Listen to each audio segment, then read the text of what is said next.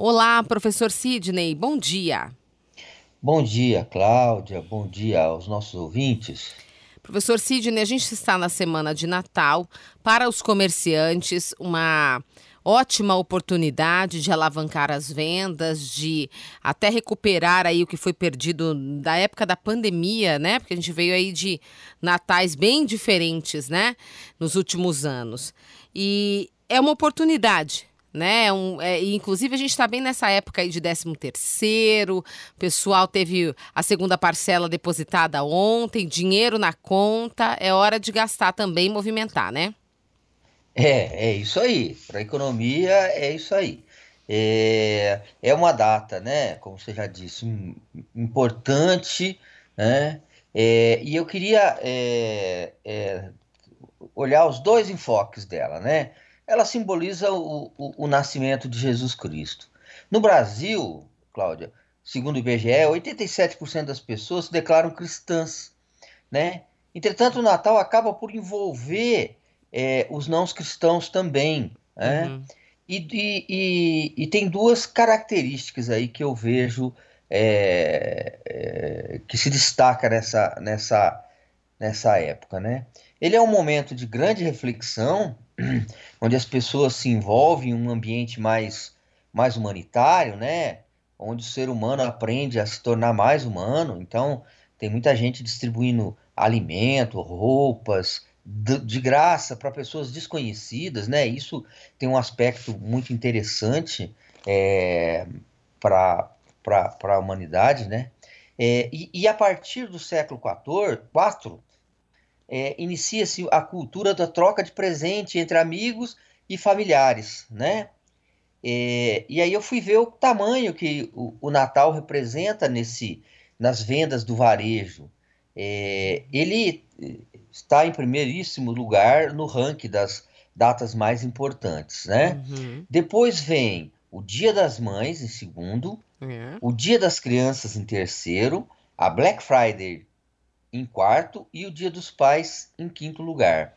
Uhum. E veja, o tamanho do, do, do, do, movimento de Natal, ele, ele é maior que a soma de todas essas quatro, cinco, é, é, quatro, quatro outras datas comemorativas juntas. Então, estima-se para esse ano de 2022 que deva superar a cifra de 65 bilhões de reais. Uhum. Né? Uma curiosidade na, na, na, nessa característica de vendas natalinas é que o 82% dos consumidores se declaram que vão fazer a, a maior parte das suas compras físicas. Né? Então você tem um grande volume de vendas com um ticket é, médio mais baixo né, do que as outras datas comemorativas, como, por exemplo, o Dia das Mães, né, que tende Sim. a ser um ticket maior. Uhum. É, e é isso que caracteriza a, a, a, presença do Natal aí, que é a troca de presentes, lembranças, e, e então é, isso, isso todas as pessoas, ou a grande maioria das pessoas, tem esse, esse, esse vai dar pelo menos um presente, né? Nem que for para si próprio, mas vai dar. É. é. É tradição, né, professor? Mas é, é interessante isso, né? Que é, essa coisa da compra física. Lá na pandemia a gente achou que isso ia acabar, né? Que as pessoas não iam ainda ir até as lojas, comprar presencialmente. Mas ainda tem, né? Até por esse apelo que as cidades fazem, igual Londrina, deixa o calçadão mais iluminado, as lojas fazem decorações para chamar a atenção, os shoppings também, né? Isso faz com que as pessoas estejam presentes nas lojas, façam ainda mais compras, né? Porque se você quer comprar tal coisa, você acaba comprando mais, né? Sem dúvida. Isso fortalece a, uhum. a, a a, a, cultura do Natal, né? A cultura do presente, a cultura.